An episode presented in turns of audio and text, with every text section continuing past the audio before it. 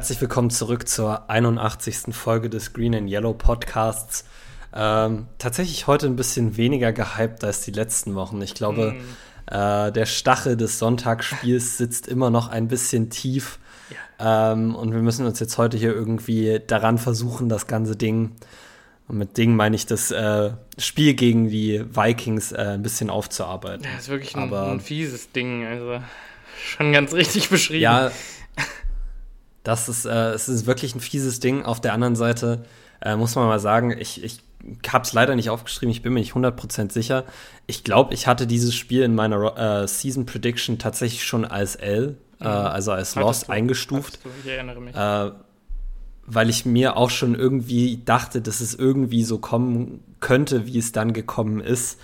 Ähm, aber nichtsdestotrotz äh, wieder mal eine frustrierende Opening, Opening Week. Ähm, ja. ja. Simon, wie hast du das Spiel so am Anfang äh, beim Schauen so als erstes erlebt? Vielleicht können wir ja mal damit anfangen ja, also, und dann also gehen wir ein bisschen in die verschiedenen äh, metrischen Daten, die wir hier zu dem Spiel haben. Äh, also ich meine, was soll ich sagen? Die, die Game Pass Coverage an sich war halt mal wieder eine Katastrophe, ne? Um, um oh wirklich ganz beim, beim, beim Anfang anzufangen. Also das ist wohl die größte Frechheit überhaupt, dass man 172 Euro oder was bezahlt, ähm, um alle Packers-Spiele sehen zu können und dann schaffen die es einfach zwei Minuten vor Spielbeginn immer noch nicht, diesen beschissenen, diesen beschissenen Sperrbildschirm da wegzuschalten, der rumpiepst und einen vollkommen verrückt ja. macht und dann äh, echt, dann fängt das an, da rum zu äh, buggen und man sieht die ersten zwei, drei Minuten vom, vom, vom Spiel einfach nicht. Das ist einfach eine absolute Frechheit. Also das, ich finde es unfassbar. Ja. Und dann später hatten wir ja nochmal also die diese, Game Pass Coverage. Ja, die, die Probleme. Genau. Mhm. Die war aber den ganzen Tag über schon äh, ziemlich problematisch. Ich wollte mit Freunden davor noch das Falcons Saints Spiel schauen. Mhm. Und die erste Halbzeit vom Falcons Saints Spiel und auch Teile der zweiten Halbzeit vom Falcons Saints Spiel hatten wir halt nicht nur eine Tonspur äh, in der Game Pass Übertragung, sondern es waren irgendwie zehn Tonspuren übereinander gelegt und man konnte einfach, man hat nichts verstanden. Ach, perfekt. Weil einfach ganz viele Leute durcheinander gesprochen haben und ich weiß nicht, ob die irgendwie die Außenmikrofone dauerhaft laut geschaltet hatten oder wie es zu den anderen Tonspuren kam. Aber das war also absolut nicht hörbar. Ähm, und dann beim Packers-Spiel hatten wir, wie gesagt, auch äh, mehrere, äh, ja, zwei, äh, zwei Zeitstra oder Zeitabschnitte, in denen der Game Pass einfach überhaupt nicht funktioniert hat. Ähm, wir haben deshalb leider auch den einzigen Sack des Tages verpasst. Der wurde, äh, also von den Packers zumindest, äh, der wurde nicht im Game Pass gezeigt. Ähm, Unfassbar. Aber es, ja, es, es beschreibt ungefähr den Tag, den auch die Packers hatten. Also ich fand die, die äh, Production vom NFL Game Pass hat das ganz gut wiedergespiegelt, was da auch die Packers aufs, aufs Spielfeld mhm. gebracht haben. Mhm. Ähm, und persönlich wäre es mir lieber gewesen, der technische Ausfall wäre in den letzten zehn Minuten des Spiels passiert, äh, wo das Spiel quasi dann ja schon gelaufen war. Uh, und nicht in diesen ersten Minuten, in denen man uh, das Spiel eigentlich gerne noch schauen ja. wollte. Also, ähm, was ich grundsätzlich sagen kann, ist, dass ich, ähm, also ich glaube, ihr wisst mittlerweile alle, äh, ich bin riesen Rogers-Fan und ich glaube immer, wenn der Mann auf dem Feld ist, dass noch ein Comeback möglich ist, äh, außer bei ganz bestimmten Auftritten der Packers, äh, besonders unter Matt LeFleur, ähm, wo einfach von Anfang bis Ende immer die Energie gefehlt hat und wo irgendwie gefühlt schon in der ersten Halbzeit klar war, da geht nicht mehr allzu viel. Und äh, ich hatte das Gefühl, dass diesmal auch wieder so ein Spiel war und äh, tatsächlich, ich gucke eigentlich alle Spiele zu Ende. Ähm, als es hieß, Jordan Love ist jetzt der Quarterback, habe ich tatsächlich äh, wutentbrannt den Laptop abgeschaltet und äh, wieder meinen Urlaub genossen. Also, was heißt genossen? Ich war halt dann sauer. Ähm, ähm, ja, ja, wie man das ist verständlich.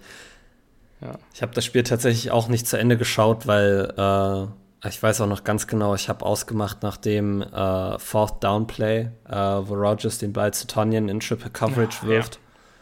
Ähm, und da kommen wir sicher, kommen wir vielleicht gleich nochmal zu, dann kann ich noch mal genau da meine Gedanken erklären. Aber mhm. äh, allgemein kann ich dir nur zustimmen. Ich habe auch während des ganzen Spiels irgendwie noch ein Comeback vermutet. Äh, ich hatte auch, nachdem AJ Dillon äh, den einzigen Packers-Touchdown gemacht hat und es ein Two-Score-Game war, äh, sowohl dir als auch meinem Vater geschrieben, ja, hier, vielleicht haben wir noch mal Leben.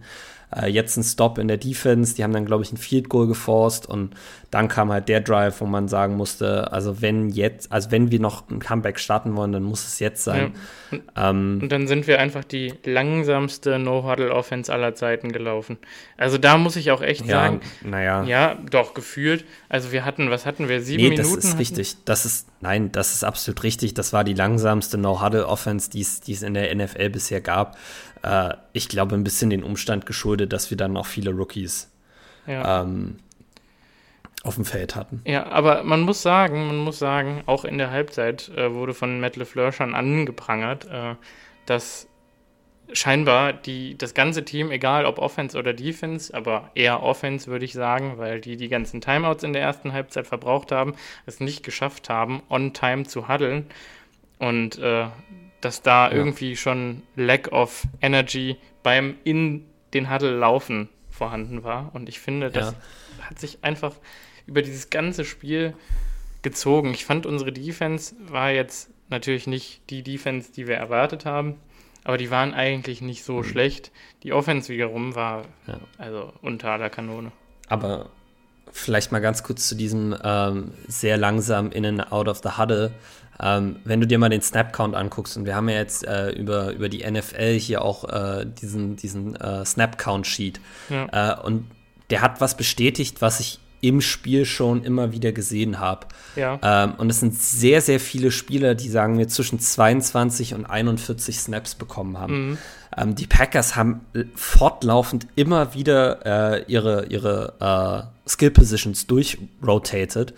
Ähm, und ich hatte das Gefühl, dass das nicht unbedingt dazu beigetragen hat, dass wir schneller äh, rein und raus sind aus dem Huddle, dass wir halt alle gefühlt alle zwei, drei Plays einmal die Wide Receiver ausgetauscht haben, den Tight End, immer mal auch den Running Back und so, dass das einfach keine Ruhe in das Huddle gebracht hat. Und jeder, der schon mal in einem, in einem äh, Huddle stand beim Football, weiß, dass das Wichtigste ist, dass du irgendwo ein bisschen Ruhe im Huddle hast, damit der Quarterback den Call schnell kommunizieren kann und man schnell an die Line of Scrimmage ja. kommt. Und ja. persönlich hatte ich das Gefühl, ich hätte dann vielleicht ein bisschen mehr Drive to Drive äh, rotated und halt nur die Wide Receiver immer mal umgeswitcht. Da kannst du ja dann quasi den nehmen, der an der, an der äh, direkten Sideline steht oder kann man das so ein bisschen und auch da muss ich sagen, war das Coaching von Matt LeFleur diese Woche nicht perfekt, weil ich fand, das hat ein bisschen diesen Rhythmus, den man im Huddle hat, ein bisschen zerstört, dass ja. wir so oft durchgetauscht haben. Ja.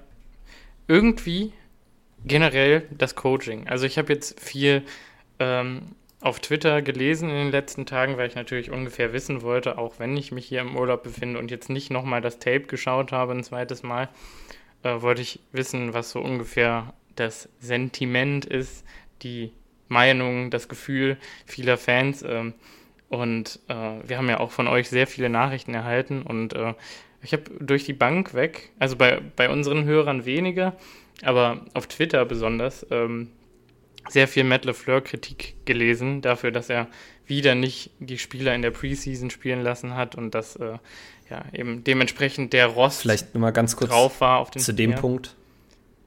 Das haben die Vikings auch nicht.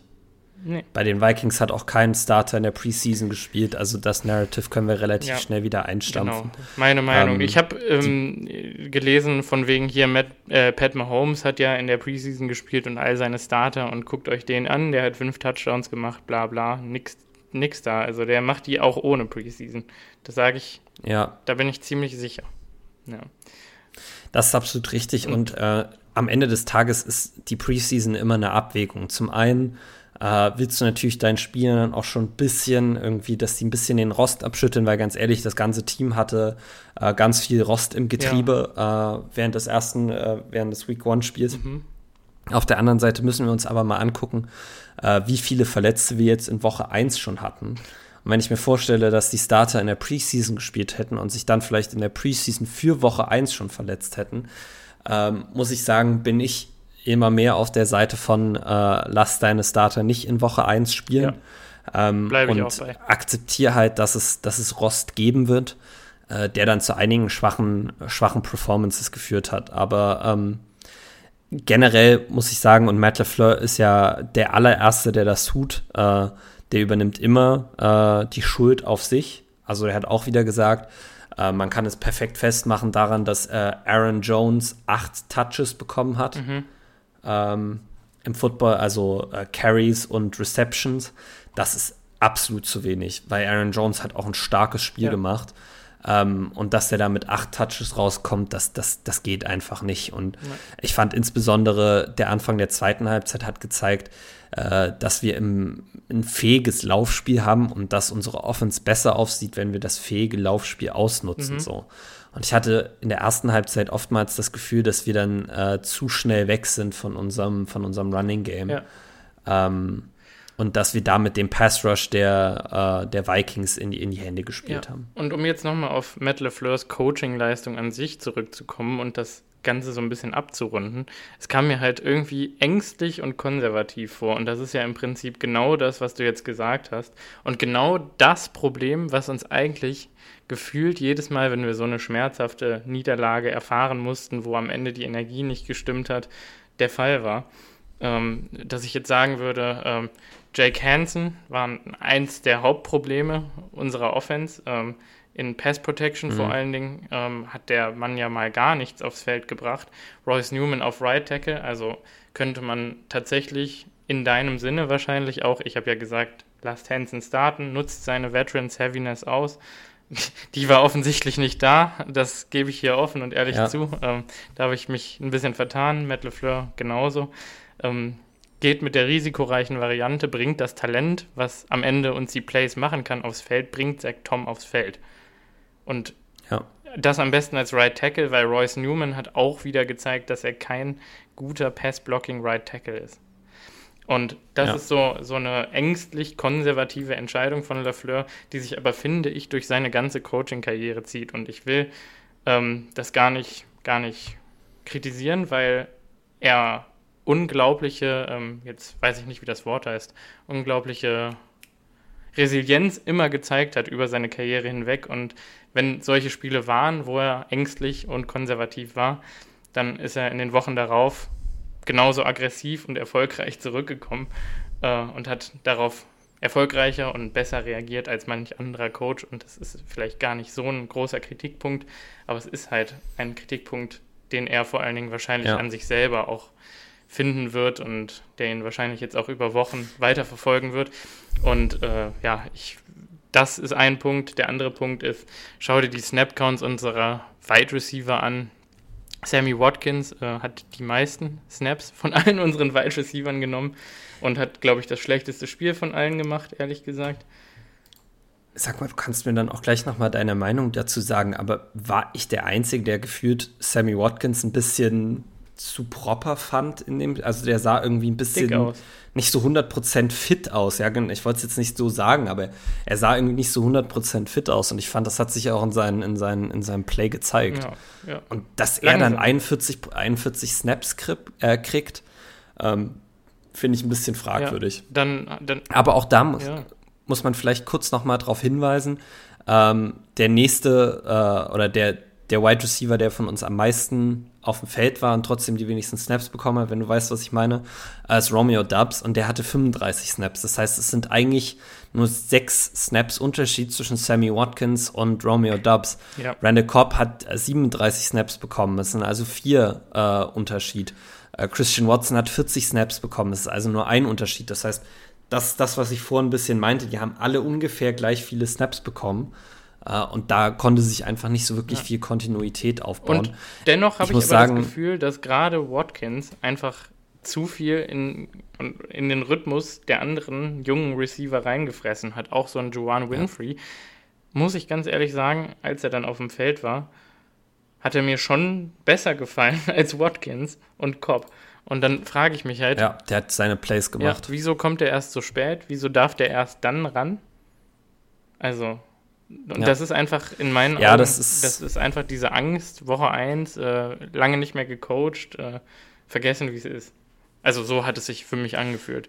Und, und ich finde, du ja, siehst. Das kann ich. Du, du, siehst es auch auf dem, auf dem Tight End Snap Count. Mercedes Lewis mit 38% der Snaps, Robert Tonyan 36 ist gesnap counted gewesen wahrscheinlich, also durfte nicht mehr nach Doktoren, gehe ich mal fest von aus dass man da gesagt hat, man ist mit mhm. dem wirklich noch vorsichtig und das will ich auch gar nicht äh, kritisieren.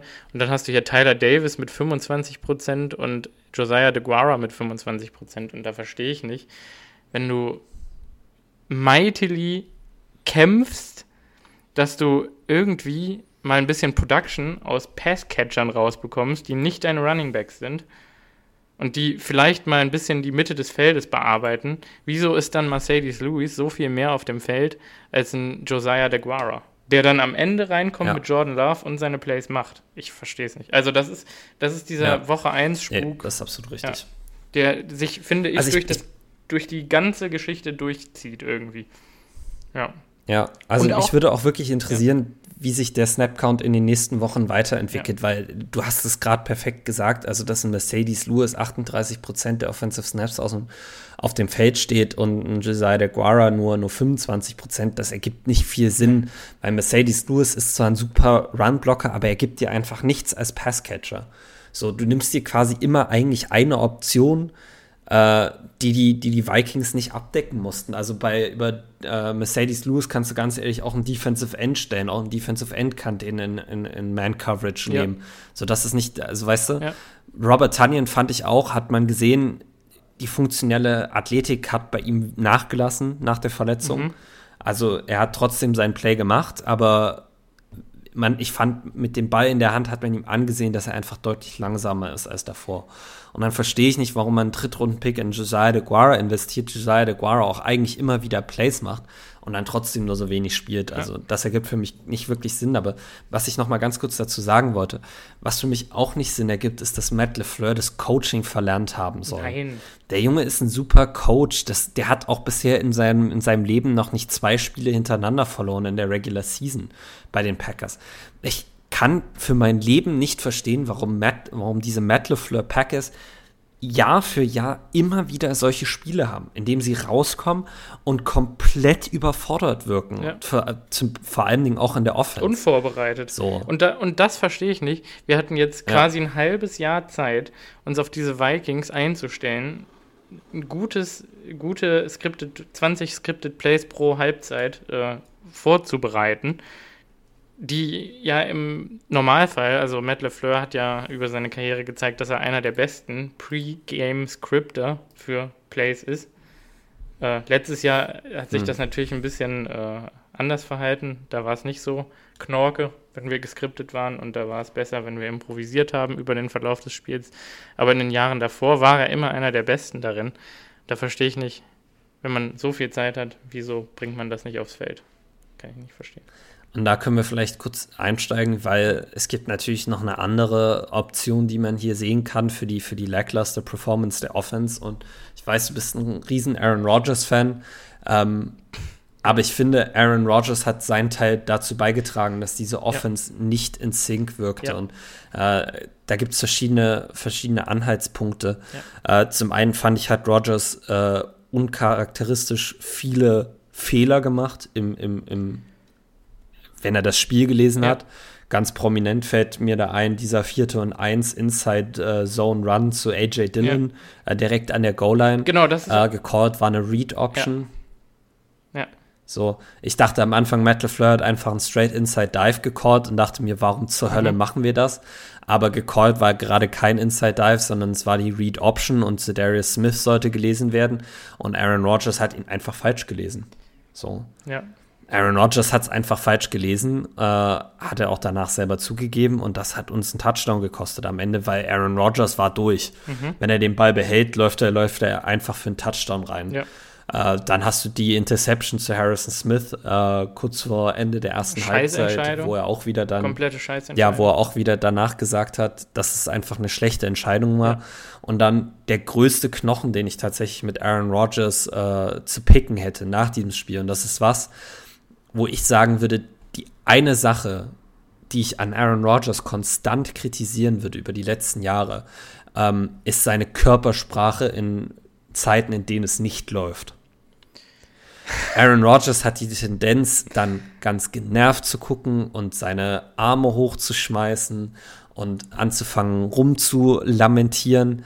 Und als jemand, der jetzt in mehreren Sportteams und auch schon beim NFL, äh, beim, beim American Football war, ähm, muss ich immer sagen, wenn der Leader deines Teams anfängt, so angepisst zu sein und mit so einer Attitude seinen Mitspielern gegenüber zu stehen oder zu begegnen. Und ganz ehrlich, Christian Watson guckt danach hoch auf den Jumbotron und sieht auch Aaron Rodgers Gesicht. Ja. Und er hat sicher auch mehr als genug von Aaron Rodgers zu hören bekommen. Dann hilft das deinem Team nicht unbedingt in diesem Spiel. Ja. So. Ich sage nicht, dass man nicht kritisch sein darf, weil ich finde, in der Nachbearbeitung von einem Spiel muss man sich kritisch mit allem auseinandersetzen, ja. was auf dem Feld getan wurde. Und da ist der Zeitpunkt, nee, lass mich ganz kurz, da ist der Zeitpunkt für mich, wo man dann den Christian Watson kritisieren kann. Aber ich ja. habe für mich immer festgestellt, dass wenn man im Spiel drinne ist, dann muss man das abhaken können, dann muss man weitermachen ja. können, dann muss man seine Körpersprache wieder auf Vordermann bringen können. Und das schafft Aaron Rodgers nicht. Und ich glaube, das ist auch ein Grund, warum, wenn wir so zurückfallen und wenn wir so einen schlechten Start in das Spiel haben, wir uns da oft nicht mehr rausziehen können, weil Aaron Rodgers Kopf dann irgendwie in eine andere Dimension geht und der dann einfach genervt wird und er versucht irgendwie noch mehr Plays zu machen und dann halt eher zu Rand, äh, Randall Cobb geht als zu Christian Watson und das ist dann wie so, ein, wie so eine Lawine, die ins Rollen kommt. Ja. Wobei man auch sagen muss, ich finde dann Post-Game hat er es wieder äh, ganz gut zusammengefasst, ehrlich gesagt, und hatte sich dann auch wieder mit äh, viel davon geht auch auf ihn oder auf seine Kappe. Und äh, es war wirklich keine gute Performance. Also äh, PFF, will ich mal dazu sagen, hat ihn als 17. besten Quarterback aus 32 Startern gerankt. Äh, das würde ich ja. ungefähr so unterschreiben. Also es war wirklich ein, ja. ein mittelmäßiges Spiel. Und da muss man auch nochmal. 22 für 34, 195 Yards, äh, eine Interception, kein Touchdown, ja. äh, ein Quarterback-Rating von 67,7. Ja. Ähm, es war kein guter Tag für, für den Back-to-Back Reigning äh, MVP äh, der National ja. Football League. Aber er hat gesagt, ähm, man muss viel Patience mit den Rookies haben am Anfang, aber die Patience wird mit jedem Spiel etwas dünner. Ähm, ja. Und das ist, es ist trotzdem das ist auch, richtig. Das ist auch richtig. Ja. Das, ist, das ist auch richtig. Und trotzdem wäre ich immer ein Fan davon, nach dem Drop von Christian Watson hinzugehen und ihn nicht voll zu meckern, sondern zu sagen, weißt du was, in zwei Drives callen wir das Play nochmal, da werfe ich dir den Ball nochmal zu und, und diesmal fängst du das ja. Teil. Ja, diesmal fängst du es. Ja. So. Aber Aaron Rodgers hatte eine Tendenz, diese Spieler auch gar nicht mehr anzuwerfen. Und er hat Christian Watson erst im vierten Viertel, als das Spiel schon vorbei war, wieder getargetet. Okay. Und ich habe Plays aus, der, aus dem All-22 gesehen, äh, in denen Christian Watson durchaus äh, ja. Separation hatte, offen ist und von Rogers nicht angeworfen wird. Ja. Was unter anderem, und das muss man auch mal ganz kurz noch erwähnen, auch an der unterdurchschnittlichen äh, Pass-Block-Leistung unserer Offensive Line lag. Ähm, dass Aaron Rodgers da zum Teil gar nicht die Zeit hatte. Gut. Und, ähm, und ab einem aber es lag Punkt, auch ein bisschen daran, dass Aaron Rodgers dann da nicht mehr ja. hingeschaut hat. Ab einem gewissen Punkt war ich auch gefühlt sicher, dass er konkast ist, also dass er eine Gehirnerschütterung hat, nämlich ab dem Triple Threat Sack, wo Zedarius ähm, ja. ähm, hier der, der, der Bears Defensive Der Linebacker. Nee, ja. Nee, war, genau, es waren äh, Darius Smith, Jordan Hicks ja. und Devin Tomlinson. Ach genau, die drei waren äh, die ihn da getriple-sackt haben für den, für den Fumble, den er da auch verloren hat. Da ist der Kopf ähm, einmal in alle Richtungen gesnappt und dann auf den Boden geknallt und äh, später gab es ja diese Lead-Block-Situation von Rogers gegen Zedarius Smith. Und da ist er. Das wollte ich gerade auch noch ansprechen. Ja, da ist er, äh, also ich fand den Block an sich sehr gut. Ähm, und ich finde, da kommt dann auch wieder durch, äh, so ein schlechter Leader bei all der ganzen Kritik ist er nicht. Er geht dann in den Lead-Block und setzt einen. Ja, aber warum? Ja, weil The Darius. Da kann man auch noch mal ganz kurz, wenn wir jetzt, wenn wir jetzt gerade schon bei der Situation sind, warum? Weil The Darius das ganze Spiel Feuer gibt, da kann man einfach mal was zurückgeben. Das hat die, ja, ich garantierte, das, das, hat die ganze Truppe aufgehypt, dass er das gemacht hat. Ja, hm. und trotzdem muss man sagen, in der Situation, The Darius Smith hätte das Play nicht gemacht du riskierst am Ende bloß deine eigene Schulter, weil er ist ja dann auch zu Boden gefallen und dann nochmal umgefallen. Ja, und dieses nochmal ähm, umfallen, deswegen glaube ich übrigens, dass er eine Concussion ja. hat, weil der ist rumgetaumelt, der kam kaum wieder auf die Füße und ist dann dem Zedarius ja. ins Gesicht gesprungen und hat ihm äh, wahrscheinlich ein paar fiese Worte gelassen. Also, ist natürlich. Ja. Ne? Da, da, da, kann ich dir nur zustimmen. Also es, er war nie im Pro, äh, Concussion Protocol, das heißt, es gab keine, keine äußeren Symptome, die auf eine Concussion hingedeutet äh. haben. Er ist gecheckt worden. Er ist gecheckt worden. Er ist gecheckt worden von einem Independent äh, Neurotrauma Surgeon. Ähm, es gab zumindest also keine offensichtlichen Anzeichen für eine, für eine Concussion, was nicht heißt, dass er nicht eine gehabt haben kann. Ich glaube, der Mann ähm, kann das bestimmt auch mittlerweile verstecken mit 38,7 Jahren, wie das hier äh, von PSF genannt wird. Ähm, ja. Das äh, glaube ich allerdings mhm. auch, da hast du nicht ganz unrecht. Ähm, alles in allem muss man sagen, war es keine gelungene Leistung von, von Aaron Rodgers, ähm, aber es ist, und das kann ich nur nochmal sagen, äh, der reigning Back-to-Back äh, MVP der National Football League, äh, der letztes Jahr gegen die New Orleans Saints ein noch schlechteres Spiel hingelegt hat. Ähm, ohne Concussion, ohne vermutete Concussion in Anführungszeichen ersetze ich das jetzt mal. Ähm, und Aaron Rodgers kam dann auch, auch äh, stärker zurück. Also ich, ich, würde mir da jetzt noch keine Gedanken machen, was Aaron Rodgers ja. angeht. Ein bisschen mehr Gedanken mache ich mir, was die Offensive Line angeht. Da will ich, da will ich ganz ehrlich Ganz kurz, sein. bevor wir da hinspringen, wollen wir vielleicht, wir haben jetzt schon viel über die Receiver und wenig über die Offensive Line geredet, sollen wir ganz kurz nochmal ähm, ja, über die Receiver ja. gehen, denn äh, Randall Cobb hat von PFF ein, also war der 58. Beste aus 100 Receivern, die gestartet haben oder genügend Snaps gesammelt haben in dieser äh, Woche. Er hat ein sehr, sehr schlechtes Run-Blocking-Grade, aber ein ganz gutes Receiving-Grade äh, bekommen. 37 Snaps gespielt ähm, und die ein oder andere Reception äh, gesammelt. Äh, hast du mehr erwartet, hast du weniger erwartet? Weil ehrlich gesagt, das ist genau das, was ich erwartet habe. In manchen Wochen bricht ja. er dann mal aus und macht seine Touchdowns. In manchen Wochen sieht das halt so aus, wie es jetzt aussieht. Und ich glaube, das ist genau der Randall, den wir die ganze Saison kriegen werden, ehrlich gesagt. Ja. Also Randall Cobb, äh, zwei Receptions bei drei Targets für 14 Yards. Ähm, die einzige Reception, an die ich mich tatsächlich erinnern kann, ist beim dritten und fünf war das, glaube ich, ähm, wo die Packers quasi äh, in 4-by-1-Set gehen. Das heißt, vier Receiver auf der einen Seite haben, einen Receiver auf der anderen Seite.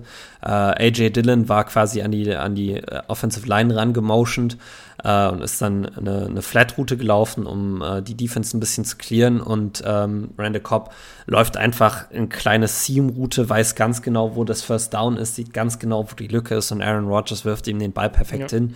Äh, easy Pitch and Catch für einen First Down. Das ist das, was ich mir von Randall Cobb erwarte. Ja. Das, sind, das, sind, das sind Veteran Plays, der weiß genau, wo er hin muss äh, und der macht auch das Play. Insofern muss ich sagen, ich war mit Randall Cobb äh, eigentlich re relativ zufrieden. Ja. Äh, er ist nicht mehr in der Verfassung, dass er in so einem Spiel äh, verlässlich 70, 80 Yards, die er fangen kann und irgendwie äh, die gegnerische Defense als Slot Wide Receiver äh, torcht oder gefährdet. Ja. Ähm, Insofern war das das, was ich erwartet habe. Mhm. Äh, Christian Watson, äh, wir hatten es gerade schon angesprochen, äh, der Drop ähm, allerersten Play von Scrimmage wäre ein 75 Yard Touchdown gewesen. Er ist wide ähm, open. Man, der ist wide open und muss man auch ganz ehrlich sagen, die Route war brutal gut von Christian ja. Watson. Äh, also der hat Patrick Peterson in den Spin Cycle gepackt ähm, und wenn das irgendwann im vierten Viertel passiert wäre, nachdem er schon zwei Pässe gefangen hätte, äh, dann würde ich mir vielleicht ein bisschen mehr Sorgen machen. Aber das war sein allererstes Play in der NFL. Äh, der Junge hat wenig Erfahrung in der Preseason sammeln können.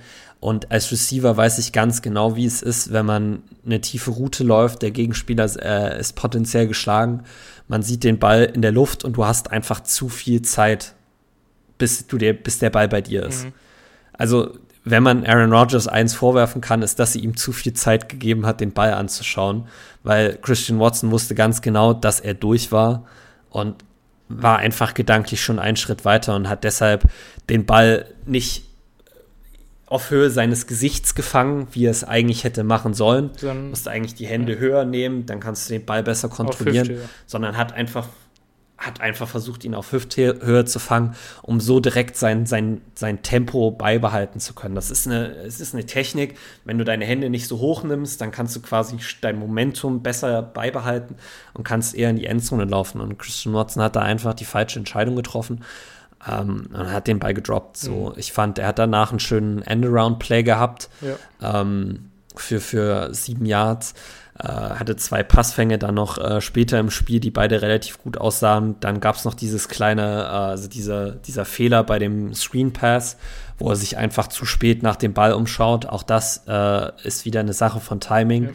Äh, er muss da wissen, dass Aaron Rodgers den Ball schneller rausbringt, als ein Jordan Love das tut. Ähm, und ich hoffe, dass sich das auch dann im Verlauf der Saison noch bessert. Ja. Aber die ähm, Flashes. Sammy Watkins haben wir. Flashes waren. Die Flashes waren und da. Und ich will gerade so, noch mal sagen, Run-Blocking von Christian Watson ist nasty. Ja, sah wirklich gut aus, da hast du absolut recht. Ähm, für mich bleibt Christian Watson der Nummer 1 Receiver bei uns in der Offense, weil er einfach äh, Fähigkeiten hat, die kein anderer Receiver bei uns ja. hat. Also ich habe auch bei einem Marcus Verde Scantling nie die Routen gesehen, die ich von Christian Watson in seinem ersten NFL-Spiel gesehen habe. Also äh, MVS hatte immer Speed, aber MVS hatte niemals die lockeren Hüften und niemals das Footwork, um Spieler mit einer Leichtigkeit downfield zu schlagen. Ja. Ähm, und bei Christian Watson kann man wirklich nur sagen, er war ein, ein Concentration Drop davon weg, ein spektakuläres Debüt zu ja. haben. Und ähm, ehrlich gesagt. Und das ist frustrierend. Ja. Aber ich hoffe, dass es nächste Woche wieder besser ehrlich wird. Ehrlich gesagt, fängt er den Ball, dann, ähm, also ich will nicht sagen, dass er uns das Spiel verloren hat. Ich habe das ein paar Mal gelesen, von wegen, mh, hm, wenn der den fängt, dann gewinnen wir das Spiel. Nee, das ist ein, immer noch ein Team-Effort und es hat einfach insgesamt nicht gestimmt. Und man muss sagen, die Vikings waren auch ganz gut. Ähm, ja. Aber wenn er ihn fängt, hat er die Chance, uns das Spiel zu gewinnen. Also ich denke, er hat uns nicht aktiv das Spiel verloren, aber er hätte es uns gewinnen können. Und ich bin mir fast sicher, oder ich hoffe wirklich für ihn, dass er äh, das mental hinbekommt, voneinander zu trennen, was da passiert ist und nicht auf die Leute zu hören, die ihm schreiben, scheiß Idiot, fang doch den Ball. Ähm, hm. Und dann bin ich sicher, dass er nächste Woche rauskommt und das Play macht und dass Aaron Rodgers äh, ihm das notwendige Vertrauen direkt auch beimessen wird, weil er einfach muss. Er hat ja letztendlich nicht die Alternativen. Du hast es gerade eben schon angeschnitten. Sammy Watkins äh, äh ist Nummer 64 aus 100 Receivern gerankt von PFF. Äh, hat ein ja. insgesamt ein äh, 57,3er Grading. Ist für mich ein bisschen zu hoch gegriffen, ehrlich gesagt. Ähm, ja. Kann ich Vielleicht vertue ich mich da, aber ich hatte wirklich nicht das Gefühl, wir haben ja eben schon gesagt, er wirkt ein bisschen plump, langsam.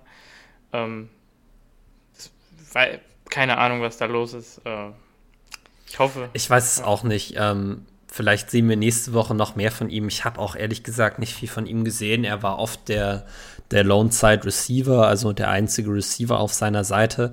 Äh, und in den isolierten Situationen hat er mir auch einfach nicht genug Routen gewonnen. Ja. Ähm, und hat deshalb die Targets nicht bekommen. Und ich finde es schwierig, äh, einen Receiver auf äh, eine Seite alleine zu stellen, ähm, der so wenig One-on-Ones gewinnen ja. kann. Ähm, aber wie gesagt, auch da, es war Woche 1, äh, ja. die ganze Offense hat nicht gestimmt. Wir müssen da, glaube ich, ein bisschen äh, noch vorsichtig sein und gucken, was er nächste Woche für uns machen kann. Und, ähm, und Sammy Watkins ist nicht als Nummer 1 Receiver eingeplant gewesen, aber aufgrund der Konservativität, ist das ein Wort?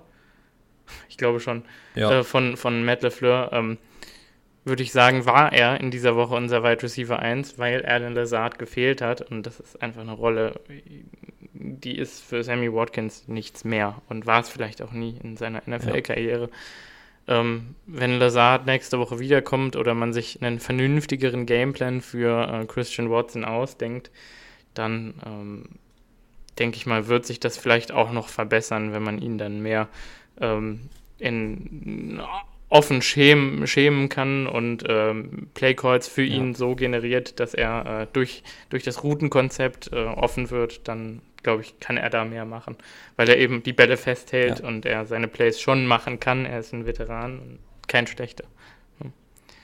Ja. Also man Aber kommen wir mal vielleicht zu dem, zu dem einen äh, wirklich, wie ich fand, auch positiven Ausblick in diesem Wide Receiver Core. Mhm.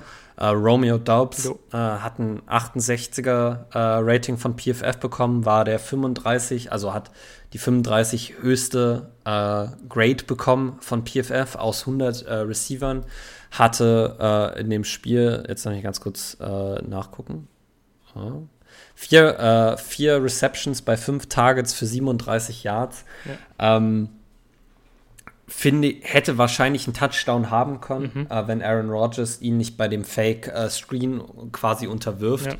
Also ich weiß nicht, ob du weißt, welches, an, an welches, Play, äh, welches Play ich meine, aber die Packers haben im dritten oder vierten Viertel einmal äh, quasi angetäuscht, als ob sie mit äh, Sammy Watkins und äh, Romeo Dubs in Wide Receiver Screen blocken.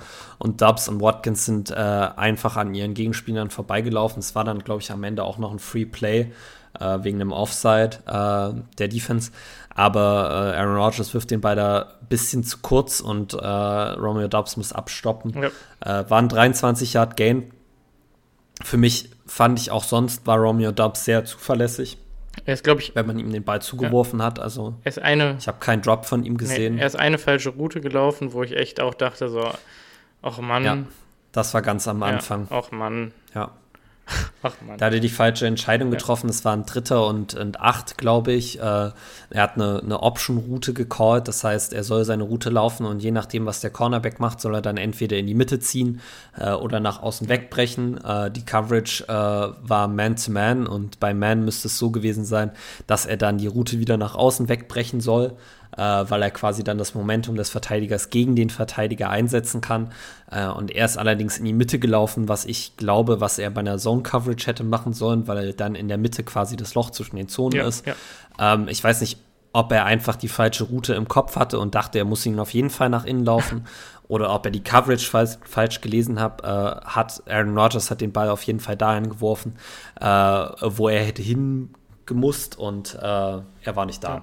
Aber ähm, das sind Rookie Growing Pains äh, und ich glaube, dass den Fehler wird er auch nicht machen. Und sein Blocking ist im Vergleich zur Preseason stark verbessert. Ich weiß nicht, ob er in der Preseason ja. keine Lust hatte ähm, zu blocken oder ob er äh, da wirklich ja, besser glaub, geworden war, ist. Es, es, ich glaube, es war ein ganz anderes Adrenalingefühl, wahrscheinlich auch Woche 1 in Minnesota zu stehen und da diese, dieses extra bisschen äh, Motivation, was er da hatte, hat er dann, glaube ich, ein gutes Blocking umgesetzt. Ähm, Gut. Vielleicht, wenn wir über die Receiver reden, können wir auch noch ganz kurz äh, Aaron Jones und AJ Dillon ansprechen. Aaron Jones drei Receptions für 27 Yards bei fünf Targets. Ja. Ähm, AJ Dillon war unser Leading Receiver mit fünf Receptions bei sechs Targets für 46 Yards. Mhm.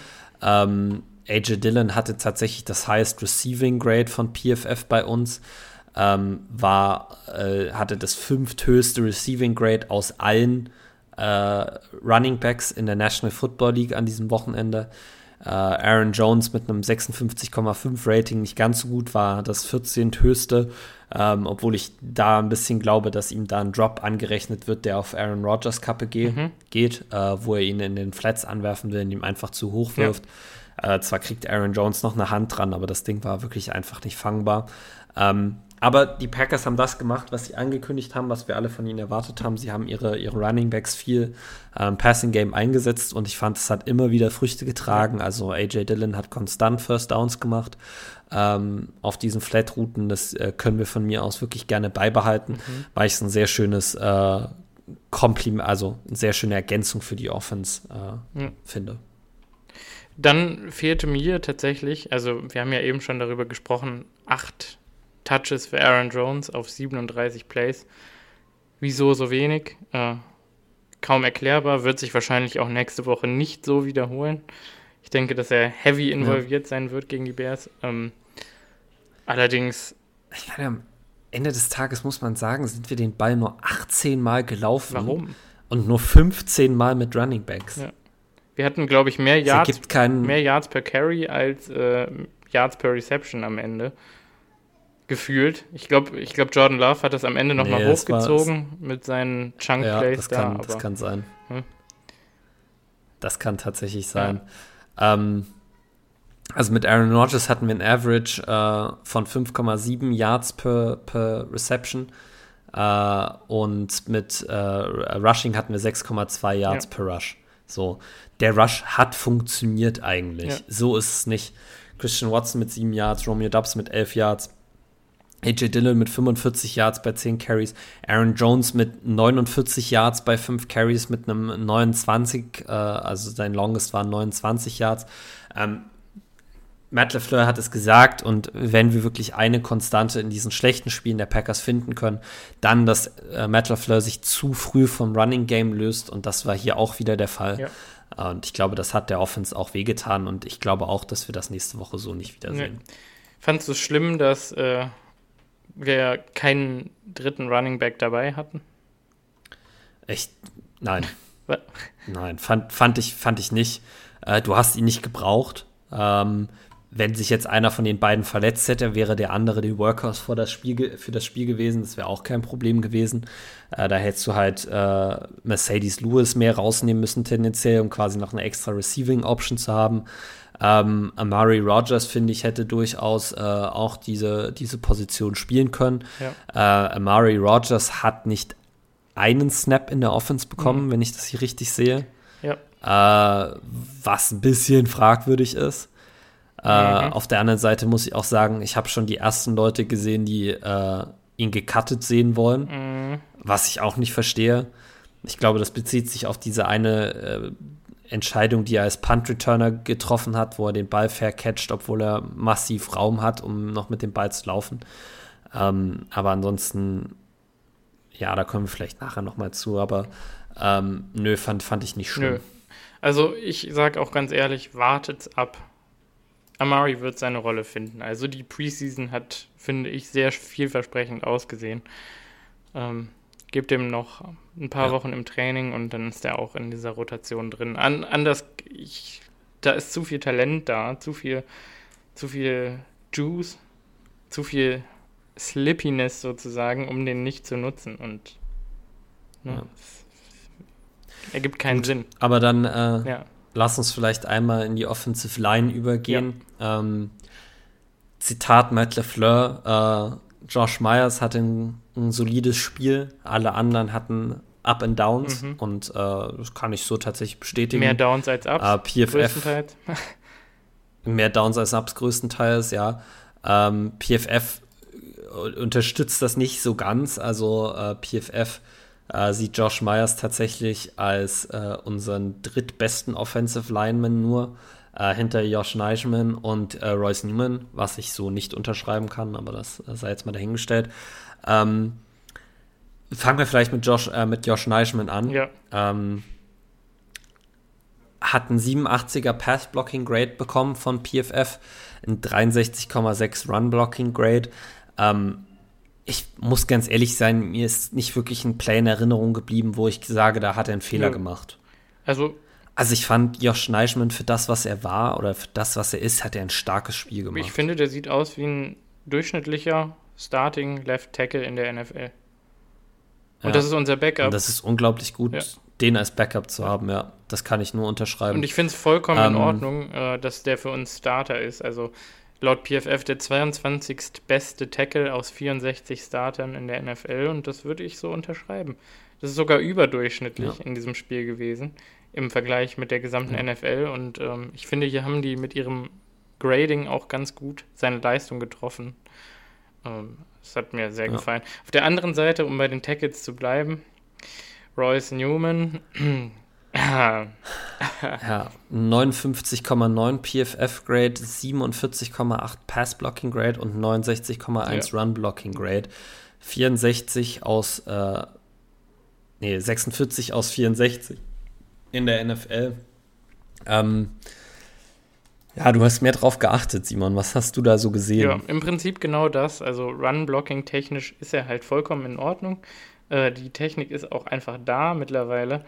Aber was Pass-Blocking auf der Tackle-Position angeht, ähm, muss ich echt sagen, das hat man schon in der Preseason gegen die Zweier von manchen Teams gesehen, äh, dass er da sehr wackelig ist irgendwie und ja. dass er einfach vielleicht kein Tackle ist in der NFL und äh, ich glaube wirklich, wirklich fest daran, wenn wir den auf Guard stellen, dass dann sein, Grading, äh, sein Grade auf über 70 hochgehen kann.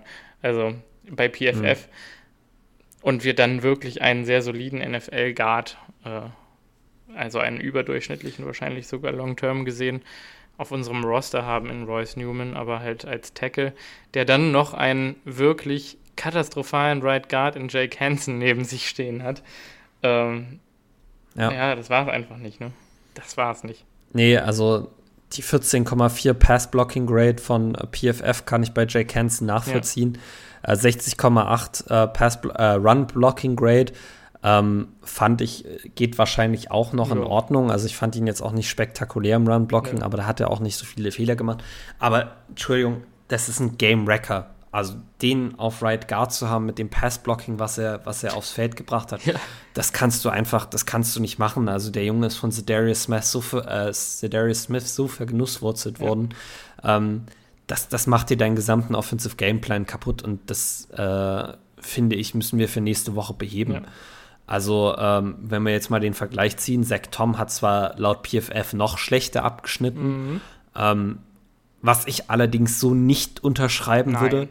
Äh, ich fand, Zach Tom kam rein und über die linke Seite der Offensive Line ging plötzlich auch wieder Running Game.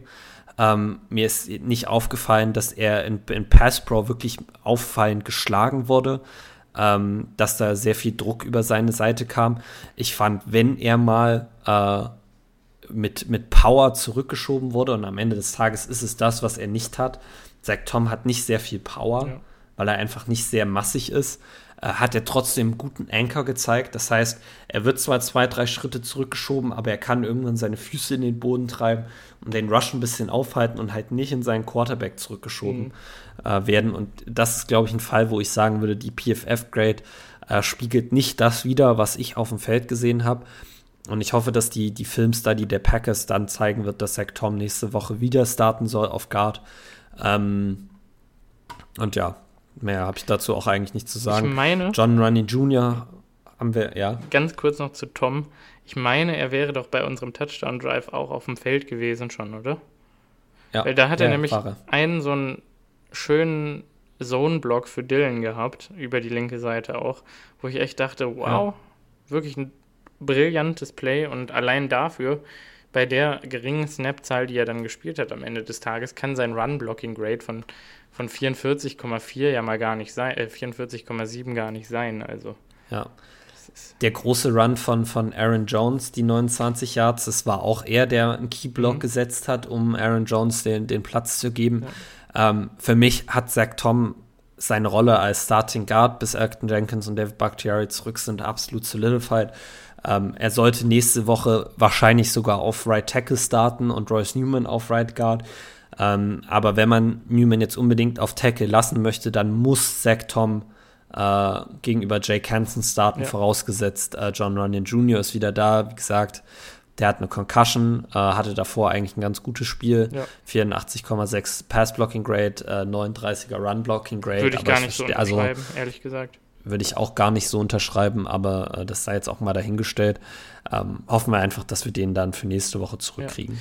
Ganz kurz ähm, zu den Tight Ends, ähm, oder? Ja, gibt halt nicht viel zu sagen. Also die Tight Ends, Robert Tunyon, drei Receptions für 36 Yards. Ähm, davon war eine für 23. Das war ein wunderschönes Playdesign.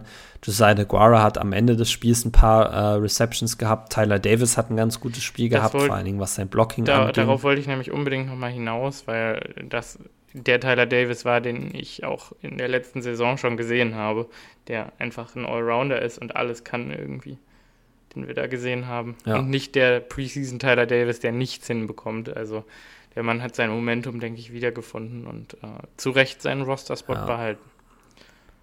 63,5 äh, Run-Block-Grade äh, war mit einer der besseren Run-Block-Grades. Äh, bei uns tatsächlich die drittbeste bei uns im Team diese Woche. Ja. Ähm, als Receiver ist er limitiert, das wussten wir aber alle. Und äh, für das, was er machen sollte, fand ich, hat er es ganz gut gemacht. Ja.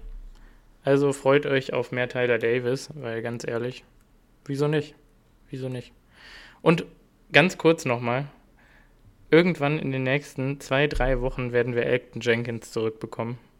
Der wird unsere Offensive Line Probleme fixen. Der wird unsere Tight Ends ein bisschen mehr freisetzen, dann können die mehr laufen, weil Elton Jenkins dann die rechte Seite dieser Offensive Line auch nochmal verankern wird, brauchen wir da nicht so viel Tight ja. End Help over the top und ich glaube, dann wird sich dieser Snap Count auch nochmal ein bisschen verändern.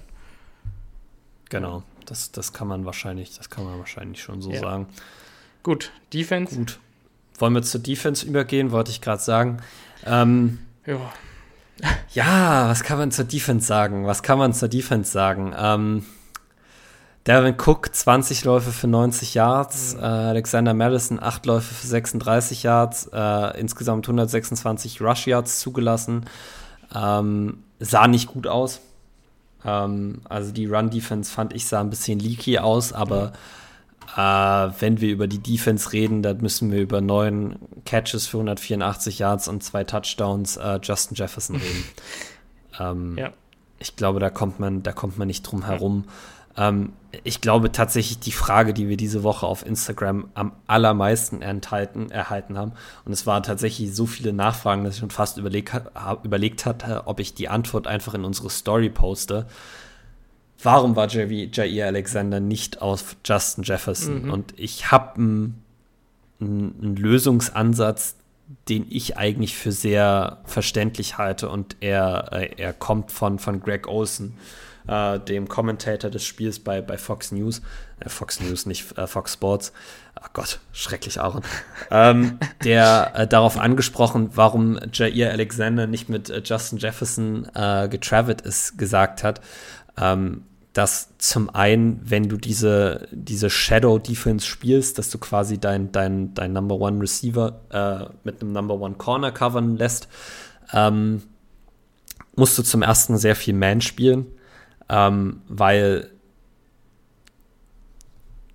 ja, ich, wenn du eine Zone spielst, kannst du nicht sicher gehen, dass der gegnerische Wide Receiver auch definitiv in der Zone bleibt. Das heißt, wenn du wirklich das konsequent durchhalten willst, musst du die ganze Zeit Man-to-Man-Coverage spielen, was die Packers nicht machen. Die Packers sind eine Zone-Defense unter Joe Barry. Das ist die Vic Fangio-Defense. Die spielt eher Zone-Coverage, als sie Man-Coverage spielt.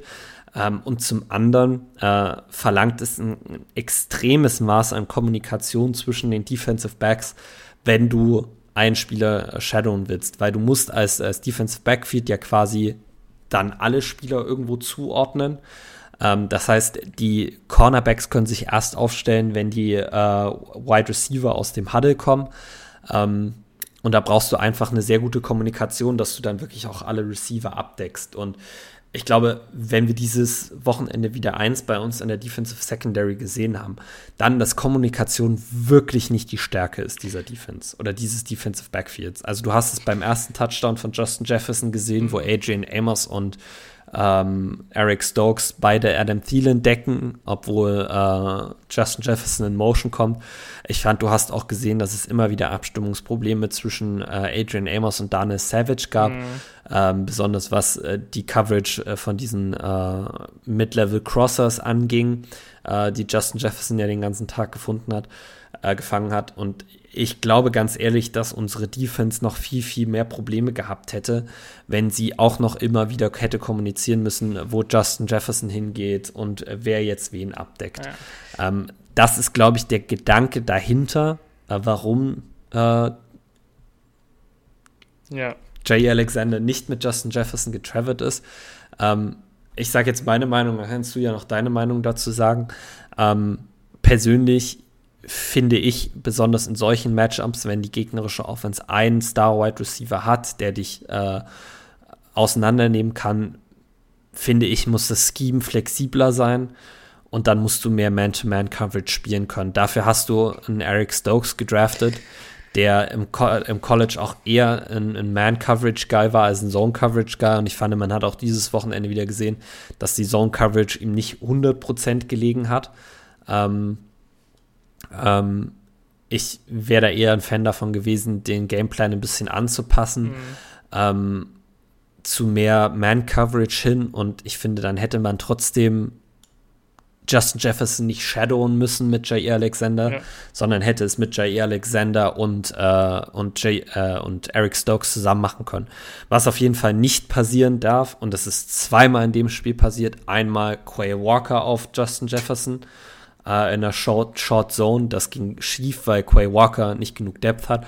Und zum anderen, und als ich das gesehen habe, bin ich schon wieder halb ja. ausgerastet bei mir vom Fernseher. Preston Smith gegen Justin Jefferson kann nicht sein. Du kannst nicht. Und es war wirklich der Fall. Äh, die, die Vikings haben wieder ganz klar erkannt, es ist eine Zone Coverage.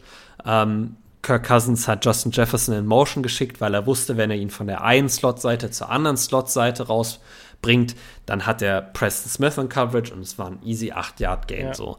Und ich kann für mein Leben nicht verstehen, warum wir weiterhin unsere Outside Linebacker in Pass Coverage stellen. Äh, ich wäre ein Fan davon und ich finde, die Buffalo Bills haben es gegen die, äh, gegen die äh, Rams in der Woche 1 äh, perfekt gezeigt. Du kannst vier Spieler bringen, wenn deine äh, Pass-Coverage dahinter solide steht in, in Man-to-Man, dann wirst du deine, deine Sacks generieren. Und ich bin, wäre immer eher ein Fan davon zu sagen, äh, lass deine äh, Cornerbacks, vor allen Dingen, wenn du so viele Erstrunden-Picks in sie investiert hast, One-on-One -on -one gegen die Receiver spielen äh, und lass deine Pass-Rusher Pass-Rusher ja. sein. Das ist eigentlich genau meine Meinung. Also, ich meine, ich habe schon diesen Peter Bukowski-Tweet äh, in unsere Story gestellt, wo auch nochmal gefragt wurde, ja, wenn wir doch Stokes, Alexander und Douglas haben, wieso lassen wir die drei nicht spielen und setzen sie da ein, wo ja. sie jeweils am besten sind? Ähm, ja, da musst du einfach, ja. wenn du denen so viel Kapital spendest in, in Form von Geld und Draftpicks, dann musst du von denen auch einfach verlangen können, dass die, genauso von Savage, dass die ähm, ja, sich anpassen können. Und ich glaube, dass das vielleicht auch so ein bisschen in diese konservative und ängstliche Gedankenwelt von Matt LeFleur rein interpretieren lässt oder reinschieben lässt, dass wir das ganze Spiel so gelaufen sind, also dass Joe Barry das so ein bisschen mit aufgenommen hat in seinen Gameplan. Ähm, ja. Ja. Im Prinzip. Und da ist nämlich genau das Ding. Ich glaube, die Cornerbacks hätten sich anpassen können. Das glaube ich auch. Ich glaube nur einfach, Joe Barrys konnte, konnte es nicht. Ja. Ich glaube auch, dass unsere Cornerbacks und mehr als gut genug dafür sind und dass das eigentlich das beste Trio der NFL ist, wenn du es richtig einsetzt. Und ja. deshalb, ähm, ja, Absolut. ganz kurz, Keyshawn Nixon auf dem Feld für ein Play, meine ich. Ja. Äh, um dahinter die Depth anzusprechen. Was für ein Play. Was für ein Play. Ja, es war ein grandioses Play, super Tackle äh, für, für, für, short, für ein Short Gain. Äh, hat damit den Drive beendet, äh, hat sich dann in der Schulter verletzt und ward nicht mehr gesehen. Ähm, ich kann allerdings exklusiv berichten, äh, und zwar nicht wirklich exklusiv, weil es überall über Twitter ist, äh, aber die Packers gehen davon aus, dass Keyshawn Nixon nicht langfristig ausfällt. Äh, es scheint kein, keine strukturelle Verletzung in der Schulter zu sein. Ähm, Glück gehabt was positiv ist, weil das Play, was er da gemacht hat und die Plays, die er in den Special Teams gemacht hat, die waren sehr, sehr promising. Das schreit nach mehr, ne? Das schreit nach mehr. Das schreit, das schreit absolut nach mehr. Das kann ich, das kann ich so nur unterschreiben. Ja, dann war ich ein ähm, bisschen geschockt fast, dass äh, Shaymar gar nicht auf dem Feld war, irgendwie. Der war ein Active. Ja. Ist mir ein Rätsel, warum. Eigentlich unser bester Preseason Corner. Ähm, naja, gut. Was willst du machen, ne? Also hat mich auch ein bisschen überrascht, aber ähm, da werden wir mal sehen, ob sich das in den nächsten Wochen fortsetzt. Mhm. Ähm, ich fand, äh, vielleicht können wir einmal einen ganz kurzen Sprung machen zu unserem Pass Rush. Warte, äh, wollen, wir, wir wollen, wir nicht, wollen wir nicht ganz kurz bei den Safeties bleiben, weil wir die ja eben schon angeschnitten haben? Das hätte ich jetzt als krönenden Abschluss gelassen, die schlechte Leistung der beiden, aber wir können das auch gerne jetzt mitmachen. Ja. Ähm, das ergibt wahrscheinlich wirklich mehr Sinn. Ja. Ähm, vielleicht ganz kurz zur Einordnung. Adrian Amos, ein 28,3 PFF-Grade. Dana Savage ein 29,7 PFF-Grade. Das ist krass. Äh, Adrian Amos war der zweitschlechteste Safety der NFL laut PFF diese Woche. Dana Savage äh, war der viertschlechteste mhm. Safety diese Woche in der NFL. Ja. Ähm, ja. Mhm. Kann ich so grundsätzlich unterschreiben. Ich habe auch von Andy Herman gesehen, dass Adrian Amos sein lowest rated äh, äh, Packers Defender war diese Woche nach seinem Grading Scale. Mhm. Äh, ich fand die Abstimmung zwischen den beiden hat überhaupt nicht funktioniert. Ähm, Dana Savage war eine Liability, sowohl äh, gegen den Pass als auch gegen den Lauf. Adrian Amos hat wenigstens noch ein, zwei Run-Stops gehabt. Ja. Ähm, aber mit dem Safety Play kann das in der Defense auch nichts ja. werden. Muss ich ganz ehrlich Also da will ich auch noch mal sagen, äh, Adrian Amos hat mir deutlich besser gefallen als Daniel Savage. Ich verstehe nicht, warum das hier andersrum bewertet worden ist. Ähm, denn Amos hatte ja auch einmal Justin Jefferson in der Endzone ähm, gecovert und das hat er eigentlich ziemlich gut gemacht, ehrlich gesagt, ihn da out of bounds ja. zu schubsen. Also es war jetzt ja. keine komplett Ich glaube, äh, hm. ja, es, ich kann mir tatsächlich vorstellen, dass äh, einige von den Adrian Amos Coverage Busts, die da gewertet werden, eher auf Daniel Savage ja. gehen, weil die Kommunikation zwischen ja. den beiden nicht gestimmt hat. Das lässt sich im Nachhinein mit keinem Grading Scale wirklich äh, gut einfangen. Ja. Ähm, Fakt ist, Daniel Savage, ich weiß nicht, es war ja irgendwann Mitte letzte Saison, kam einfach plötzlich ein kompletter Drop-off in seiner Production. Mhm. Und Mitte der letzten Saison hat er einfach irgendwie angefangen, immer schlechter zu werden. Und der Trend setzt sich hier leider fort. Ja. Muss man sagen. Der Trend setzt sich hier leider fort. Weise, ja. Ähm, ich hatte auch das Gefühl, dass er wirklich konsequent immer einen Schritt zu spät ist. Irgendwie kann er nicht mehr tackeln richtig. Also das konnte er noch nie so wirklich, aber ja, es wird noch schlimmer. Ja, also irgendwie, aktuell. also wir, viele von den Yards, die Delvin Cook ähm, gewonnen hat, sage ich mal, sind auch dadurch entstanden, dass äh, sowohl Savage als, also besonders Savage, aber auch Amos, aber auch Devondre Campbell, Quay Walker und Chris Barnes Probleme beim Tackling hatten irgendwie. Ähm, hm. Ich würde das auch äh, auf Jaron Reed weitertragen und auf Dean Lowry tatsächlich. Ähm, Fandst du, Quay Walker hatte da auch Probleme? Mh, hm, ja, vielleicht. Ich fand Quay Walker eigentlich relativ gut. Ich meine, Quay Walker hat, äh, ich glaube nur, der hat die erste Halbzeit nur gespielt und musste dann verletzt raus. Der hat in der ersten Halbzeit acht Tackles, sieben Solo-Tackles. Ähm, ich fand, er war eigentlich, er hatte die eine, den einen seine Play gegen Justin Jefferson, wo er ihn mhm. nicht tackeln konnte, nachdem er ihn schon in Coverage verloren hat. Ja. Aber ansonsten mit Quay Walker war ich eigentlich relativ zufrieden. Äh, Quay hat ein äh, 68,2 äh, Run-Defense-Grade bekommen von, von PFF. Äh, das viertbeste bei uns auf dem Team.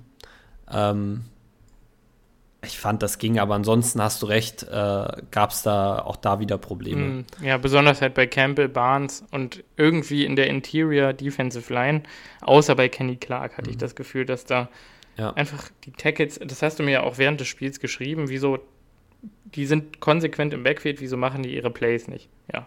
Ja ich, das ist wirklich, das ist auch so ein absolutes Packers-Ding, dass du konsequent im Backfield sein kannst und trotzdem keinen dritten und zwei verteidigt kriegst, kriegst, weil der Running Back trotzdem für drei Yards nach vorne fällt. Ja. Das ist, ist, für mein Leben, äh, kann ich das nicht verstehen und es hat sich auch in diesem Spiel wieder gezeigt und äh, da muss einfach mehr Effort hinter. Ja, dann hatten wir. Muss man ganz ehrlich sagen. Also ich, ich aber ich will ganz kurz mal sagen, ich glaube fest daran, dass sowohl Devondre Campbell der gar nicht so ein schlechtes Grade von ähm, PFF bekommen hat, von mir nicht so gut, wie PFF ihn da darstellt. Ähm, aber ähm, ich glaube, dass Walker, der ja wahrscheinlich nächste Woche wieder dabei sein wird, also die Schulter-Injury soll ja auch äh, eher eher kurzfristiger Natur genau. sein. Ich denke, die werden beide äh, besser spielen nächste Woche. Ähm, in Justin Fields haben sie dann natürlich auch ein leichteres Opfer als in Kirk Cousins. Ähm, um mal wieder ein bisschen zu funkeln. Ich glaube auch, dass Adrian Amos äh, sich fangen wird und ich glaube auch, dass Jaron Reed ähm, und, und Dean Lowry und auch äh, unser lieber Herr äh, First-Round-Pick, jetzt habe ich doch glatt den Namen vergessen. Devontae Wyatt. Devontae Wyatt sich ein bisschen fangen wird noch. Der hat nur zwölf Snaps gespielt. Ähm, ah, ich fand Devontae Wyatt war eigentlich gar nicht so schlecht. Er hat auch einen, einen Play gehabt, wo er, wo er starke Penetration hatte und dann nicht zum Tackle gekommen ist. Äh, er hatte einen Play, wo er wirklich gehasselt ist, was ich heute nochmal gesehen habe. Äh, das war irgendwie ein, ein, Wide Receiver oder ein Running Back Screen äh, zur rechten Seite. Er wird eigentlich erstmal aus dem Play rausgeblockt und hasselt dann aber wirklich 20, 30 Yards downfield, um das Tackle noch zu machen. Ja. Also der Effort war auf jeden Fall da und ich hoffe, dass sich das dann auch irgendwann noch ein bisschen mehr äh, Zählbares für ihn umsetzt. Ja. Also. An sich, ähm, nee, sei, erzähl du. Ja, ich hatte nämlich das Gefühl, wir haben ihn ja immer, äh, also Wyatt haben wir ja immer die ganze Preseason für sein, oder ich zumindest für sein Pad-Level kritisiert und gesagt, so kannst du nicht spielen.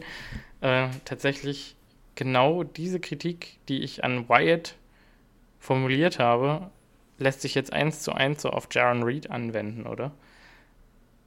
Ja. Nach ein paar Snaps sah der äh, gute Jaron, der eigentlich, finde ich, einen sehr soliden Auftritt hatte, Pass Rush wise und auch Run Block, äh, Run, Run Defense wise, ähm, war halt immer da, hätte immer Plays machen können, hat sie dann halt nicht gefinisht. Das Potenzial ist da, außer manchmal, manchmal saß er auf dem Rücken, weil er scheinbar kein Gas mehr in der Lunge hatte oder in den Muskeln. Ja. Und äh, er dann ja aufrecht auf den Rücken geblockt wurde, sozusagen. Ja, das ist, äh, ist suboptimal ja. auf jeden Fall. Anders kann man es wohl ähm, nicht formulieren. Allgemein, wenn wir jetzt über den Pass Rush reden, äh, ein Sack nur, der kam von Rashawn Gary. Aber, und das hat mich ein bisschen überrascht, acht Quarterback-Hits. Äh, Rashawn Gary, Kenny Clark, Preston Smith und Dean Lowry jeweils mit zwei. Also es war Druck da, ja. fand ich. Kenny Clark Aber, hatte äh, ähm, angeblich äh, sechs Pressures. Ja, Kenny Clark war auch wirklich ja. stark.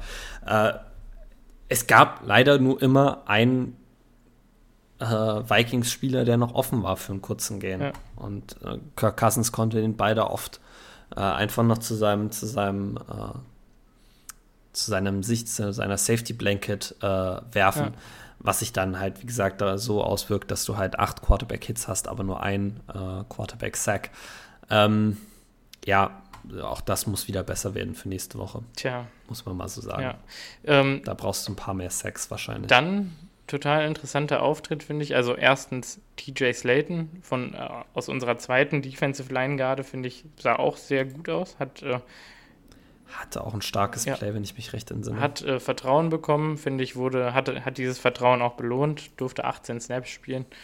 Ähm, gerne mehr davon. Mhm. Äh, ja. Besonders äh, in der Run-Defense hat er mir da gefallen, äh, muss ich ehrlich sagen. Ja. Also das ist absolut richtig. Ja, da hätte ich vielleicht sogar ähm, überlegt, Lowry irgendwann mal ein bisschen Bankzeit zu geben oder Reed und noch ein bisschen mehr Slayton zu sehen. Aber ja. Das ist richtig. Hätte ich auch interessant ja, gefunden. Passt irgendwie zu diesem ähm, ängstlichen Coaching-Style, der sich durchs ganze Spiel gezogen hat. Ne? Das ist richtig, ja. das ist richtig. Ähm, vielleicht können wir noch einmal ganz kurz über eine, eine andere Standard-Performance, finde ich, von einem, von einem Subs also von einem Bench-Guy reden.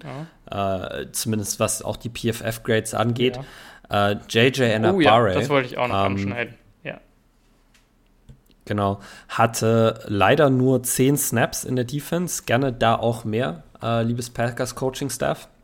Ja ein 71,7 äh, Overall Grade, 69,8 Run Defense Grade, ein 56,3 Pass Rush Grade und ein 63,2 äh, Coverage Grade. Also JJ McBurry hat auf jeden Fall gezeigt, dass er äh, Pass Rusher 3 sein sollte. Ja. Realistisch. Äh, Snap Count wise ist es natürlich Jonathan Garvin gewesen, der hier zwei Snaps mehr gespielt hat als Anek Barry, aber ich bin eigentlich aber. fast sicher, dass sich das nächste Woche einfach umdrehen wird. Ich wollte gerade sagen, das glaube ich auch, dass äh, da JJ nächste Woche äh, schon wieder mehr Snaps kriegen wird als Jonathan Garvin zum Beispiel. Jonathan Garvin auch nicht so wirklich was Zählbares im Hinterkopf hatte, also der ist mir gar nicht so wirklich aufgefallen. Ähm, wenn mir JJ zumindest auch durch sein, durch sein Edge-Setting immer mal wieder aufgefallen ist. Äh, das scheint also wirklich ein guter, ein guter äh, Draft-Pick gewesen zu sein. Äh, und ich hoffe, dass wir da noch nächste Woche wieder mehr von ja. ihm sehen. Also nochmal mehr von ihm. Eine blöde Sache gibt es noch, die wir gar nicht erwähnt haben. Äh, nachdem sich ähm, Quay Walker verletzt hatte, ist äh, Chris Barnes reingekommen. Ich finde, er hat auch ganz solide gespielt, äh, hat natürlich auch seine Tackles nicht gemacht, äh, in ganz klassischer Manier. Ähm, allerdings hat der sich nach äh, neun Snaps bereits wieder einen High Ankle Sprain zugezogen. Äh, es sah ja. erstmal schlimmer aus, als es dann am Ende tatsächlich war, wie es scheint. Äh, er musste mit einem Kart vom Feld gefahren werden und sein Fuß war sofort in der Aircast-Schiene, wo ich dachte, oh wei, äh, das ja. ein potenzieller Career-Ender für einen Spieler, der quasi drum kämpfen musste, überhaupt das Roster zu schaffen, ähm, das dann geschafft hat. Äh, jetzt hat sich herausgestellt, er wird wahrscheinlich einige Wochen fehlen, aber gegen Mitte der Saison zurückkehren. Ähm, ich ja. gehe auch ehrlich gesagt davon aus, dass man ihn auf äh, Injured Reserve gepackt hat. Äh, heute wurde ähm, Caleb Jones, unsere, äh, unser Offensive Tackle, ähm, promoted aufs Roster, aufs ähm, aktive Roster, aufs 53-Mann-Roster sogar. Ähm, ich denke mal, dass das der Tausch ist, um dann John Runyons Verletzung für nächste Woche abzufedern und da noch einen ja. in der Hinterhand zu haben. Ich gucke tatsächlich gerade nach, aber wir haben äh, noch keine Confirmation, ob äh, Chris Barnes auf die IR-Liste gepackt wurde, ja. äh, würde das nicht der Fall sein, dann äh, indiziert es, dass er innerhalb der nächsten vier Wochen wieder spielen kann, was sehr positiv wäre. Ansonsten müssen wir uns zusätzlich noch äh, nach einem neuen, äh, nach einem vierten Inside Linebacker umschauen. Isaiah McDuffie ähm, hat die Rolle als Inside Linebacker 3 äh, beziehungsweise Inside Linebacker 2, muss man ja fast ja. sagen, nachdem auch Quay Walker raus war, äh, irgendwann übernommen. Ähm, was hast du zu ihm zu sagen, Simon? Ist er dir wirklich aufgefallen in irgendeiner Art und Weise? Kaum, ehrlich gesagt. Er hat sechs Snaps gespielt und ich glaube, da war das Spiel schon mehr oder weniger gelaufen. Ja, ich glaube es auch. Also da äh, könnte es eventuell sein, dass wir ihn nächste Woche noch ein bisschen äh, mehr ja. sehen, weil wie gesagt, auch wenn wir sagen, dass äh, Quay Walkers Schulterverletzung kurzfristig ist, lässt sich da noch keine Prognose wirklich abgeben, ja. äh, ohne überhaupt mal einen Injury Report gesehen zu haben. Ähm, insofern äh, könnte es sein, dass wir da nächste Woche auch mehr Isaiah McDuffie ja. sehen. Ähm, aber ja, vielleicht noch ganz schnell ein Wort zu den Special Teams, äh, die überraschend nicht schlecht waren. Tja. Also fand ich jetzt zumindest. Jo. Weiß nicht, wie du das siehst. Da wurde durchaus solide getackelt, hatte ich vor allen Dingen das Gefühl. Genau, also Rudy Ford vor allen Dingen hat auch da äh, ein paar gute Plays gemacht, obwohl er einmal von Jalen Rager äh, absolut vorgeführt wurde. Mhm. Ähm, aber ansonsten äh, fand ich das eine ganz gute Vorstellung eigentlich von ihm. Mhm. Äh, wir haben, was interessant war, sehr viele Starter in den Special Teams gesehen.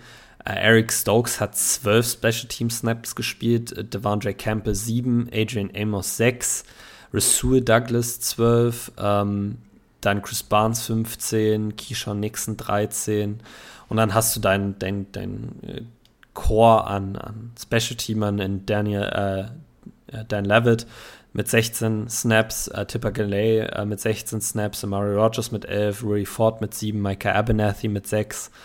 Ähm, aber ja, ja. Äh, sah ganz solide aus. Was ich tatsächlich sagen muss, was, was, mich sehr gefreut hat, vor allem die Long Snaps sahen solide aus. Mhm. Äh, der gute Jack Coco äh, hat, äh, der eine ne sehr interessante Geschichte hat. Ähm, kann man sich, wenn man das möchte, auch mal äh, zu Genüge führen. Äh, die Packers haben da, glaube ich, einen, einen Bericht über ihn rausgebracht, wie quasi sein Weg in die NFL war. Ähm, und ich glaube, also vielleicht kann ich die Anekdote jetzt hier ganz kurz einbringen. Ja. Ähm, am bezeichnendsten für ihn und seinen Charakter fand ich äh, die Geschichte, die sein Vater erzählt hat von seinem Final College Game. Ähm, und ich weiß gar nicht, wo Jack Coco, äh, Jack Coco auf dem College war. Ähm, Georgia Tech. Ähm, hat er sein letztes Spiel gehabt und seine Familie hatte sich quasi im Innenraum versammelt äh, um ihn zu gratulieren, dass er quasi seine College-Karriere abgeschlossen hat. Und sein Vater hat erzählt, ähm, die Spieler kamen in den Locker-Room, also in den Innenraum, und äh, sie hatten gar nicht die Möglichkeit, Jack Coco zu gratulieren, weil die anderen 92 Leute auf dem Georgia Tech Roster äh, sofort zu ihm hingegangen sind und äh, jeder wollte der Erste sein, um ihm quasi nochmal zu danken für den, für den Job, den er da im College gemacht mhm. hat. Ähm, und wenn das gesamte Team so hinter dem Longsnapper steht und äh, es so wichtig findet, dem Longsnapper nochmal zu zeigen, wie, wie sehr sie ihn wertschätzen, dann ist das für mich ein, ein sehr guter äh, Indikator, was seinen Charakter ja, angeht. Ja. Und äh, da muss ich ganz ehrlich sagen, habe ich mich sehr gefreut, dass er es auf, äh, aufs Active Roster geschafft hat und dass er auch ein sehr solides äh, Wer weiß. Sehr solide Woche 1 Wer weiß, vielleicht haben wir unseren neuen Brad Good gefunden. Und das kann sein. Ein Longsnapper, der uns über die nächsten 10, 15 Jahre begleitet. Das wäre wirklich ja. schön. Ähm, Pat O'Donnell fand ich, hat auch ein ganz gutes Spiel ja, gemacht. Ja. Ähm, vier äh, Punts, äh, 44,8 Average, drei innerhalb der 20. Ein 53 Yard Punt als sein Longest, also der Junge war, war wirklich solide. Äh, Mason Crosby haben wir nur bei einem Field Goal gesehen, äh, bei einem Extra Point, den hat er reingemacht. Äh, ansonsten, ja, ja. Gab es, glaube ich, jetzt nicht viel zu sagen. Ja. Ähm, zieh doch bitte einmal ein Fazit für unsere Hörer zu diesem Spiel. Also, was sollen wir aus diesem Spiel mitnehmen ja, für die nächste Woche? Also, es hat keinen Spaß gemacht. Es war eigentlich, um genau zu sein, richtig kacke, wenn man sich einfach mal acht Monate darauf freut, dass jetzt endlich wieder Football ist und man dann so brutal enttäuscht wird. Zum zweiten Mal in Folge. Ähm, naja, äh, ich glaube, man muss es verdauen, wegstecken und im, im Idealfall einfach vergessen und abwarten, was nächste Woche passiert. Wenn wir nächste Woche wieder so einen katastrophalen Auftritt zeigen, dann finde ich, könnte man sich ein bisschen Gedanken machen, was mit diesem Team los ist. Aber eigentlich deutet alles darauf hin, dass es äh, nächste Woche viel besser wird. Weil eben alle unterdurchschnittlich performt haben. Das Pech war dann auch noch auf unserer Seite. Äh, ja, ich glaube, wir werden ja. bereit sein für die Chicago Bears und am Ende sind es dann auch doch nur die Chicago Bears, die wir nächste Woche treffen. Aber dazu dann in, ja. der, in der nächsten Folge, unserer Preview-Folge mehr. Ähm, mein Fazit zum Spiel. Um, ähm, I have five letters uh, for all of you out there in Packer land. R E L A X. Relax. so, und ich glaube, das ist das Motto, uh, das wir aus der ersten Woche ja. mitnehmen sollten. Ähm, es ist nur Woche 1. Uh, äh, es wird kein Super Bowl-Sieger in Woche 1 gekürt. Nein. Uh, das erste Ziel muss es sein, am Ende der Regular Season auf einem Playoff-Platz zu stehen. Uh, da ist die Niederlage zwar nicht ideal, aber auch nicht schlimm. Und was ich nur allen raten kann, die jetzt komplett äh, irgendwie der Meinung sind, dass die Packers äh, diese Season doomed sind, ähm, schaut euch nochmal das äh, erste Spiel des letzten Jahres gegen die Saints an. Äh, da werdet ihr sehen, dass wir in dem Spiel deutlich, deutlich, deutlich schlechter waren. Ja. Ähm, und in der Woche danach gab es ein Bounceback. Ähm, die Packers haben unter LaFleur noch keine zwei aufeinanderfolgenden Regular-Season-Spiele verloren. Deshalb würde ich mich jetzt nicht zu verrückt machen, was das Spiel angeht, weil ich im Nachhinein auch glaube, ähm, dass wir ein besseres Spiel gemacht haben, als wir alle äh, anfänglich dachten. So, wenn man sich jetzt danach nochmal zu Genüge führt. Äh, es war kein gutes Spiel, das will ich damit nicht sagen. Ähm, aber am Ende des Tages haben die Packers sich irgendwo selber geschlagen durch konservatives Coaching, durch individuelle Fehler äh, und ich hoffe, dass das nächste Woche wieder anders ja. aussieht. Und ich glaube, wenn wir die Vikings das nächste Mal im Lambeau Field treffen, ähm, dann werden wir die so richtig, richtig abledern. Und äh, von daher können wir ihnen diesen Moment des Triumphes äh, auch mal lassen. Also eigentlich ungern. Äh, ich kenne da auch ein paar Vikings-Fans, die sich schon wieder sehr unangenehm verhalten haben. Ähm, ich sag's mal so, Simon, äh, lass den armen Vikings-Fans ihren Super Bowl. Ähm, ja. Sie sehen ja sonst keinen. Ja, also für die war, also für Darius Smith war das jetzt der Super Bowl sozusagen, der hat, oder der Rogers Bowl, der hat jetzt einmal richtig aufgeräumt. Äh, die Leute können jetzt schön ihr Profilbild äh, vom Triple Sack einstellen, weil sie es ja so witzig finden, äh, Plays als Profilbild zu verwenden, wo äh, Aaron Rodgers äh, verletzt wird. Ähm, ja, aber das ist halt einfach ein äh, Armutszertifikat für jede Franchise, sich so zu verhalten. Und ich glaube, damit können wir die Folge an dem Punkt abschließen und froh sein, dass wir auf der anderen Seite äh, von Nordamerika stehen, sozusagen, nämlich bei den Green Bay Packers. Genau. Und damit würde ich dann auch äh, mich dir anschließen und sagen, äh, vielen Dank fürs Zuhören. Ähm, wir hören uns in der Preview-Folge wieder. Ja. Bis dahin. Ciao. Mit mehr Elan.